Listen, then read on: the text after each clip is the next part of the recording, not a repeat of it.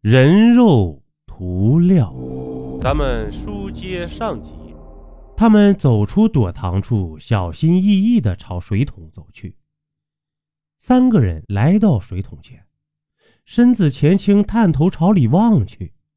奇怪的是，吴威原本拎的是半桶清水，如今却是半桶白涂料。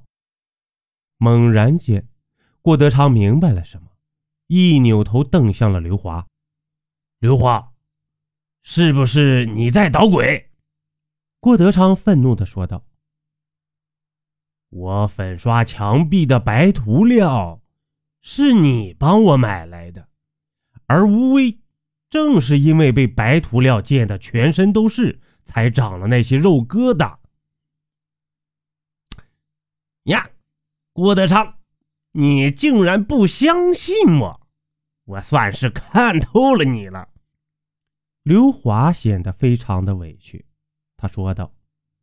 如果真是我买来的白涂料有问题，那我和吴威一样也淋到了这种涂料，可我为什么就没事呢？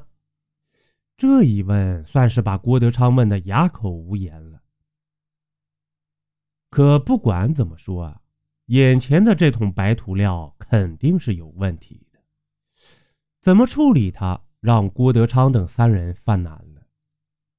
从吴威被鬼缠的事情上看，只要不让这桶人肉涂料沾到身上，应该就不会有事刘华想了想，说道：“呃，我们把这桶人肉涂料先带回郭德昌的出租屋封存起来，再想怎么解决掉它吧。”郭德昌勉强同意了。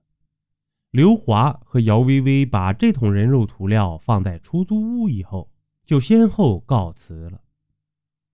郭德昌呢，洗漱一番后上床睡觉了。可屋里放了这一桶人肉涂料，他如何能睡得着啊？就在郭德昌在床上辗转反侧时，手机响了，一接是房东打来我的。郭德昌。把房子租给你之前，我不是提前告诉过你吗？这间房子曾经有人上吊自杀吗？可刚才有一个叫刘华的男生却打电话来责问我，你到底什么意思啊？这间房子我等于白租给你了，你还不满足？电话那头传来房东愤怒的声音：“没没没。”没什么意思，是我那同学吧，好奇想问一下呢。郭德昌解释道。然而啊，话还没有说完，房东就不耐烦的挂断了电话。刘华这是干什么呢？郭德昌越想越觉得刘华可疑，毕竟那桶刷墙的白涂料是刘华买来的。刘华很有可能在涂料里做了手脚，导致吴威被害死。不行，我得先下手为强，不然的话，我会像吴威一样被刘华害死的。想到这里，郭德昌拨通了刘华的手机，借口说一个人睡在出租屋里害怕，把刘华骗来了。哼，有什么害怕的？你不碰人肉涂料，没皮鬼就没办法害你的。刘华瞥了一眼墙角的那桶人肉涂料，脱掉外套就上床了。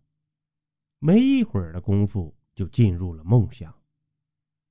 这郭德昌又等了一会儿，确定刘华真的睡着了，阴阴的一笑，跑到墙角拎起这桶人肉涂料，就来到刘华身边。就在郭德昌打开盖子的时候，正准备把人肉涂料泼到刘华的身上，刘华忽然睁开了双眼。哼，我就知道你喊我来没安好心。刘华一挺身，从床上坐了起来，伸手就去夺郭德昌提在手里的那桶人肉涂料。